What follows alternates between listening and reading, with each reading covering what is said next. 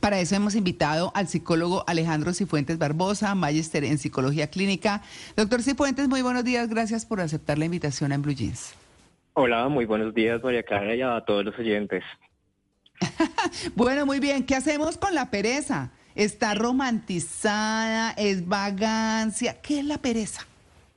Bueno, pues de hecho, em, en tu introducción dijiste un concepto muy importante y tiene que ver con ese proceso de romantizarlo de alguna forma, como que hacerlo muy normalizado en nuestra cotidianidad.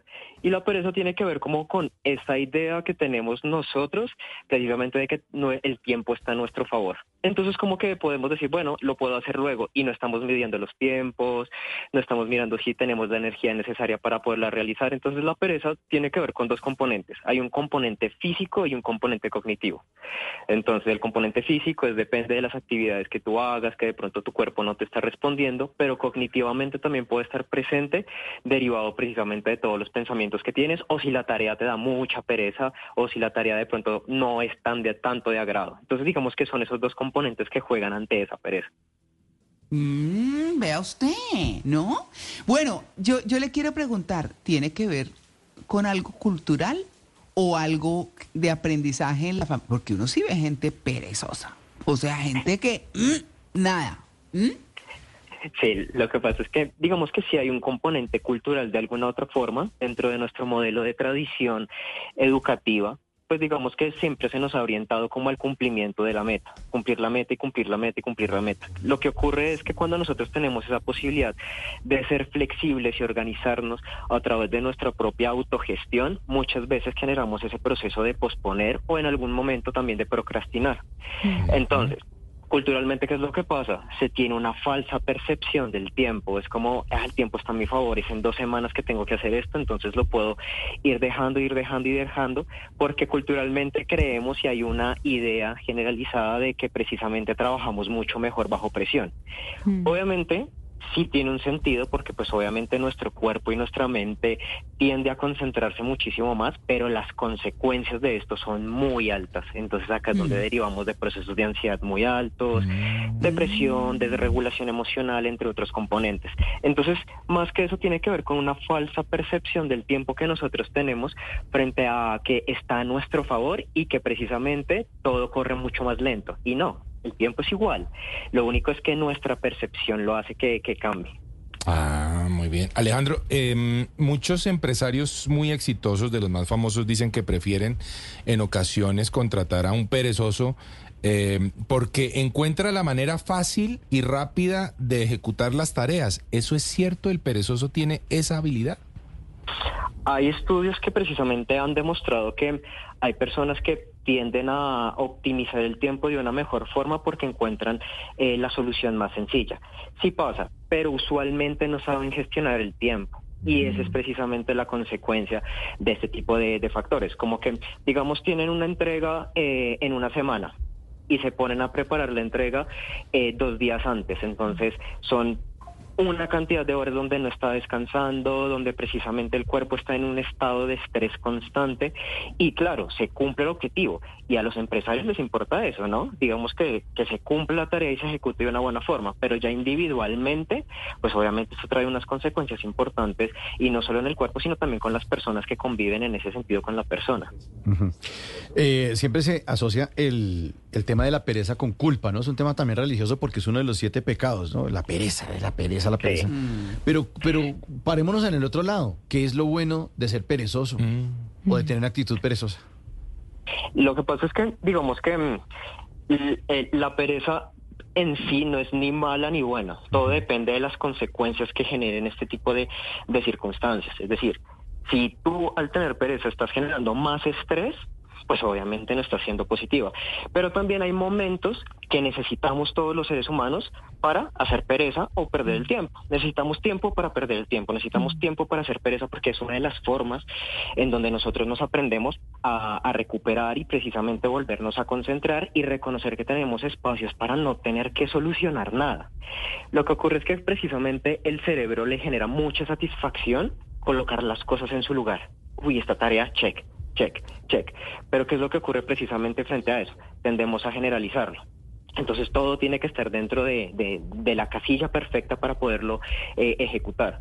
Pero también ocurre el otro lado donde precisamente hacemos todas las tareas al mismo tiempo porque no nos podemos gestionar el tiempo. La pereza tiene que ver más con un componente de no organizar muy bien el tiempo. Pero como tú lo mencionaste, también es positivo tener esos momentos para podernos tranquilizar. Perder el tiempo muchas veces es dormir unas horas más o hacer pereza es como, uy, bueno, hoy no me quiero levantar tan temprano. Eso es positivo porque nos permite esa recuperación y la sensación. Cuando aparece la culpa es porque precisamente estamos es más procrastinando que otra cosa. Eh, así es, necesitamos tiempo para perder el tiempo, pero eh, justo quería preguntarle acerca de la procrastinación, porque yo siento que son muy similares, pero aquí estamos mostrando que es muy diferente la procrastinación a la pereza. Ahora, ¿cuáles son esas herramientas para evitar procrastinar? Listo. Al igual digamos que muchas veces cuando aparecen procesos de, posponer o procrastinar, eh, puede derivarse de muchas cosas. Pero usualmente eh, se deriva de situaciones o dificultades de regulación emocional. Es decir, que yo no estoy como en un momento de concentración, en un estado donde yo puedo reconocer qué es lo que me está pasando. Pero una de las estrategias que podemos utilizar y que es muy, muy, muy importante es diferenciar lo importante de lo urgente. Importante muchas cosas, urgente se tiene que hacer ya. Entonces muchas veces cuando entramos en ese proceso pareciera que todo es urgente y todo tengo que solucionarlo. Y no, usualmente no es así. Entonces a, generar ese proceso de diferenciación es muy bueno. Otra cosa también tiene que ver con planificar las cosas o lo que debo realizar eh, para el otro día. Entonces haciendo como un pequeño listado de esas cositas que tengo pendientes, que son importantes que yo vaya gestionando, colocando fechas, también como fechas límites otra cosita también que funciona muchísimo tiene que ver con el descomponer las tareas. Entonces, algo grande que tengo que hacer es una entrega de un proyecto. Entonces, empiezo a descomponer ese proyecto en pequeñas cosas que puedo ir realizando con tiempo y de esa misma forma me estoy sintiendo útil. Dos, estoy organizando las tareas de una forma en donde yo me puedo sentir y organizar. Y tres, se cumple el objetivo que es hacer esas entregas. Claro. Están muy buenos esos esos tips ahí para, como para saber bien, pues sí, cómo, cómo, cómo hacer la diferencia. Y mi pregunta también está un poco relacionada con lo que pregunta Jay, porque uno puede también ser perezoso selectivo. Porque uno, pues, digamos, digamos que eh, pongamos cualquier ejemplo, una persona que no es perezosa, pero sí hay ciertas tareas que le da pereza hacerlas y no es procrastinador, no, sino que hay como ciertas cosas o tal vez eh, tiene, le gusta más hacer otras cosas y va dejando las, las, las que les da como más perecita hacerlas, las va dejando para después. Entonces, como ¿cuál sería la recomendación en ese caso? Lo que pasa es que vamos a tener en cuenta que nosotros somos seres de, que funcionamos bajo un contexto y si ese contexto o esa situación es motivante, nuestra energía sí va a estar direccionada a darle como solución y trámite a eso. Cuando nos genera malestar o como que no nos gusta tanto, sí tendemos a posponerlo, pero eso tiene que ver con una razón un poquito biológica también. Y es que digamos, nuestro sistema límbico que está relacionado con el placer y nuestra corteza prefrontal que tiene que ver con la planificación empiezan a competir entre ellas. Entonces, muy bueno, esta tarea es importante pero no me genera tanta satisfacción. Entonces ahí es donde empiezan a competir una y otra y empiezan a generar ese proceso. Entonces, ¿qué es importante cuando esto ocurre? Realmente es podernos reconocer que debemos conectar con el momento presente esa tarea porque es importante, cuál es el beneficio que tengo de realizarla en estos momentos, por qué la quiero posponer, porque muchas veces simplemente, ah, no tengo ganas, y dejamos ese proceso de análisis ahí, no tengo ganas. Pero esto tiene un fondo, la idea es podernos preguntar si de pronto yo no comprendo bien la tarea, si necesito de una persona para poderla solucionar, si necesito otro tipo de estrategias. Siempre el, el foco principal es identificar el por qué no estoy colocando mi energía para. Claro, no me gusta, listo, pero debo cumplirla, vale, entonces yo selecciono la tarea y la descompongo de forma en donde no me abrume, pero que pueda sentirme que estoy cumpliendo y orientado hacia el al, cumplimiento del objetivo. Claro, es que, mm, bueno, yo le quiero preguntar algo, ¿hasta qué punto? Porque dicen, por ejemplo, que la gente que duerme mucho tiene algo de depresión que mm, la gente que permanece triste tiene algo de depresión. ¿La pereza tiene algo que ver con la depresión también? Listo. Digamos que acá sí hay que descomponer un poco como hablar de, depresión como tal sobre la pereza, porque lo que ocurre es que, digamos, si una persona duerme más que otras, acá esto es un componente netamente individual. Hay personas que se recuperan perfectamente al dormir 5 horas, otras personas necesitan 10, 11, 12. Acá es importante reconocer cuántas horas son las que yo necesito precisamente para poder descansar y poder conectar con el hecho de que puedo tener energía para el siguiente día, pero digamos que hablar de pereza y hablar de depresión tiene que ver con un componente un poco más individual de la persona. Porque lo que pasa es que si de pronto el contexto o, lo que está viviendo la persona no es reforzante, es monótono, no le genera como motivación, no está relacionado con la depresión, pero sí puede estar relacionado con que precisamente en este momento de su vida no ha encontrado que es valioso e importante, simplemente está cumpliendo.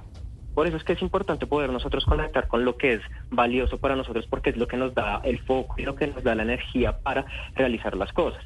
Hay muchas tareas que nosotros no nos gusta hacer, pero realmente tienen una importancia grande. Mm. Entonces, cuando nosotros hacemos ese proceso de reconocimiento y tenemos claro cuál es nuestro valor o cuál es como nuestro objetivo a largo plazo, pues nos ayuda precisamente a, bueno, no me gusta tanto, pero lo hago porque me acerca a lo que es valioso e importante para mí. Entonces habría que hacer como un proceso de evaluación. Usualmente no está relacionado, tiene que ver más es con un factor de motivación. De acuerdo. Bueno, la pereza puede tener ventajas en términos de conservación de energía o de adaptación al, digamos, que seguramente algunos entornos específicos a lo largo de la historia de la humanidad. ¿Acaso hay algún beneficio evolutivo en la pereza? ¿Podríamos estar yendo hacia allá? Depende del contexto. Ejemplo, es que todo, vamos a tener en cuenta es que todas nuestras conductas no nacen del vacío. Nosotros hacemos conductas porque hay un contexto en particular, hay una función. Entonces, digamos que vamos a entrar en un contexto en donde no hay alimento entonces el cuerpo, claro, va a empezar a generar ese proceso de vamos a hacer el menor gasto energético porque precisamente no estamos en un momento donde podemos disponer de comida. O por ejemplo, hiciste muchísimo ejercicio, no has dormido bien, entonces el cuerpo entra en un momento de reserva. Claro que hay un factor que precisamente viene de, de nuestro desarrollo biológico, pero digamos que más que mm, sea beneficioso o no, es que el cuerpo te habla y ahí es importante poder escuchar y reconocer cuando el cuerpo y como tu cabeza necesita esos momentos de pereza. Eh, otra, otra inquietud que tengo acá es cómo enseñarle de pronto a los niños, a los hijos, a que la pereza es buena sin que se vuelvan perezosos, porque uno no, eh, mi hijo descanse y la coge de maña, y si ya, ya no lo para nadie, o sea, todo el tiempo acostado ahí, todo el tiempo echado, hombre, aprovecha el día, aprovecha el fin de semana, mire, está haciendo sol. ¿Cómo eh, enseñarles a los hijos, a los niños, a los menores que es buena la pereza? Obviamente vamos a tener en cuenta que em, hablando de los niños, pues la, la forma como ellos se acercan a la realidad es a través de los padres. Entonces tiene que ver con el modelo que nosotros también le estamos mostrando y la forma en cómo nosotros somos. Entonces, mm. si nosotros nos estamos levantando, listo, tienen unas jornadas muy pesadas, pero se están levantando a las 12 eh, del día sábado, domingo, pues eh, obviamente los chicos también adquieren ese proceso y ese patrón porque lo normalizan y dicen, ah, pues mis papás lo hacen, yo también lo puedo hacer. Entonces esto tiene que ver también cómo utilizar el ejemplo de mis propias conductas para mostrárselas y en ese mismo sentido van adquiriéndolas.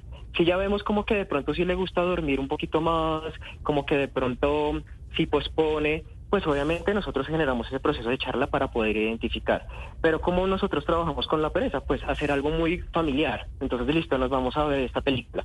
Nos sentamos en la sala, comemos algo. Entonces ahí le estamos mostrando que más que la pereza, los periodos de descanso que tienen este tipo de función son importantes y son valiosos para la vida. Claro.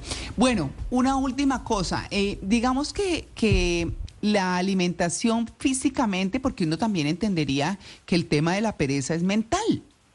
Hay gente que sí, tiene, tiene tema mental.